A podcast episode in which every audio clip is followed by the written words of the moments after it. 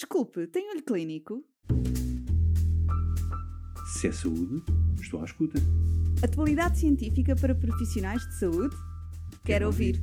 Olho Clínico, o seu podcast de discussão científica. Seja bem-vindo ao último episódio do Melanoma Talks. A terminar este ciclo de cinco conversas sobre melanoma, focamos a nossa atenção na fase pós-tratamento. Junto-se a nós, na companhia do Dr. Pedro Barreira, médico de Medicina Geral e Familiar na Clínica CUF Belém, e do Dr. Hugo Nunes, médico oncologista no IPO de Lisboa, e fica a saber que cuidados a ter no acompanhamento destes doentes. Qual o papel do médico de família na adaptação à nova vida? Como potenciar a articulação entre os cuidados de saúde primários e os cuidados hospitalares. Ficou curioso? Não perca este episódio. Neste último episódio do Melanoma Talks, eu gostava de perguntar ao, ao meu colega, uh, o Dr. Pedro, que é médico de família e que, portanto, tem uma importância não só, nem, nem só no melanoma, nem só nas doenças oncológicas, em todas as doenças, por definição, uh, o médico de família tem um papel primordial, mas eu, como oncologista, tratando doentes com melanoma e, sobretudo, doentes que têm um melanoma de alto risco e que fizeram um tratamento adjuvante com o objetivo de diminuir a, a recorrência, aumentar a sua sobrevivência, do ponto de vista dos cuidados primários, qual é que é um, a abordagem no sentido de adequação de cuidados a um doente que acabou de tratar um, uma doença que tem, apesar de tudo, um prognóstico uh, que pode ser mau, e, ou seja, associa-se a um risco de, de, de recaída importante. Bem, essa pergunta é de todo fundamental, até porque a medicina geral e familiar é a base de qualquer serviço ou sistema de saúde. Neste caso, o Serviço Nacional de Saúde. Um doente com melanoma ou outro tipo de cancro, seja na pele ou não, ah, deve ser acompanhado não só o doente, mas também a família, porque é da família que o doente depende e envolve.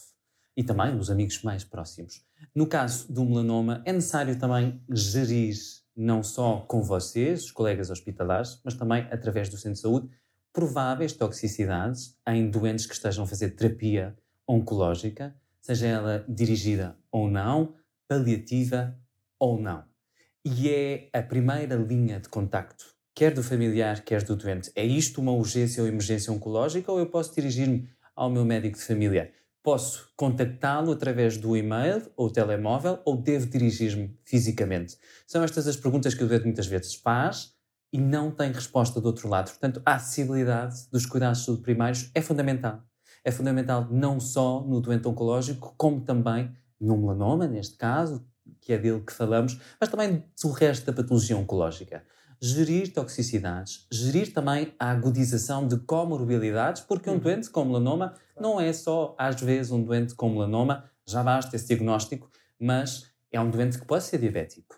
É um doente para o qual alguma medicação oncológica, seja ele dirigida, pode influenciar depois a alteração das glicémias, aumento do perfil tensionado.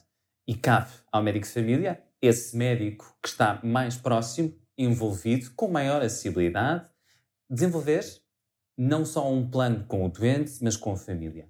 Portanto, aqui o papel do médico de família é muito transversado, não só uma porta de entrada para prováveis indicações não emergentes oncológicas dirigidas ao tratamento, aí o hospital de dia é fundamental, o vosso hospital de dia presente nas vossas instituições, mas também saber que há, urgências e emergências que não vale a pena ir ao hospital e podem perfeitamente serem feitos em cuidados primários envolver a família, fazê-lo de uma forma transversal, partilhar informação, desmistificar, às vezes, a desinformação ou a informação dita de uma forma uh, pouco mastigada ou, pouca, ou, ou pouco explicado, pode uh, criar dúvidas, dúvidas essas, às vezes, que uh, são facilmente respondidas ao doente e à família. Eu acredito que sim, porque nós vemos, apesar de tudo, o lado hospitalar, não é? E, um, infelizmente, uh, estes doentes, sobretudo quando estão a fazer tratamentos, que são tratamentos, como já falámos aqui, uh, alguns com, com efeitos tóxicos importantes, etc. E aí, obviamente, os doentes são mais vigiados e vêm muito frequentemente à consulta. Um, mas um, são consultas que às vezes são tão cheias de informação e de, e de coisas tão importantes uh, relativas ao, ao, próprio tratamento, que as questões uh, do, do, prognóstico e a, e a percepção do prognóstico pelo doente, aquilo que são as suas preocupações, aquilo que são uh, os seus anseios, etc., às vezes, na consulta de oncologia, só por si, é de facto um, uh, deixado para um segundo plano, não diria ignorado, porque claro, tentamos não fazê-lo, mas uh, acaba por, por, por, ficar um bocadinho para segundo plano, e é por isso que todos os profissionais de saúde dentro do hospital, mas todos os profissionais de saúde fora do hospital, e aí uh, de, de, grande importância ao médico de família, até porque muitas vezes já conhece o doente há muito mais tempo do que o tempo que o oncologista o conhece, porque apesar de tudo a jornada hospitalar começou há menos tempo de facto, o médico de família tem muita importância. Um, e para nós, sobretudo, Uh, estamos a falar aqui de doentes que estão a fazer tratamento, mas estamos a falar uh, também muito de doentes que fizeram tratamento, felizmente ficaram sem a doença, porque é para isso que, fazemos claro. o tratamento, mas depois são sobreviventes de uma doença e isso tem um peso muito importante hoje em dia. Portanto, um, do nosso ponto de vista, quando um doente um, acaba o tratamento adjuvante, por exemplo, nós vamos vê-lo nos primeiros dois anos, de três em três meses, não vemos mais do que isso. E a partir do terceiro ano, vemos de seis em seis. Ah, e, portanto, isto são períodos ah, grandes de, de tempo um, em que os doentes vão ter que viver a sua nova vida depois de terem tido cancro Uh, e a nova vida é, é, nova porque eles têm que viver com uma série de sequelas que não tinham antes de terem um diagnóstico de, de, de melanoma neste caso. Há as questões de, do linfedema associado à linfadenectomia, por exemplo, há as questões uh, metabólicas, como as endocrinopatias, etc., ligadas ao tratamento adjuvante. Uh, enfim, há, uma, há, há, há tal descompensação de algumas comorbilidades crónicas que já existiam e, portanto, do ponto de vista do seguimento de doentes que sobreviveram ao cancro uh, e que têm que ter, um, ehm, no fundo, um, ehm, uma, uma, nova rotina adaptada àquilo que, que, for, que, são as sequelas do cancro, o médico de família de facto tem uh, importância fulcral. E nós sentimos muito isso porque Uh, infelizmente, há muitos, há muitos doentes que, que, que, não têm médico de família, porque isso é um problema do Serviço Nacional de Saúde que ainda está por, por resolver. E, portanto, sabemos que aqueles que não têm, de facto, uh, têm, uh, apesar de tudo, um, uma lacuna grande por preencher naquilo que é o apoio de proximidade, certo. não é? Porque nós, nos centros que, que tratam melanoma, que habitualmente são grandes centros, o IPO é só um deles, nós vemos doentes de uma área geográfica muito grande e de muito longe do, do hospital. E, portanto, os cuidados primários têm essa importância também para nós, mesmo para nós e mesmo para os, para os, doentes que estão a fazer tratamento ativo, ou seja, que, que, ainda não estão propriamente só em vigilância, os cuidados de proximidade são muito uh, importantes, porque, tal como já foi referido, Uh, há inclusivamente toxicidades dos medicamentos que podem ser geridas uh, na área de residência e pelo médico de família.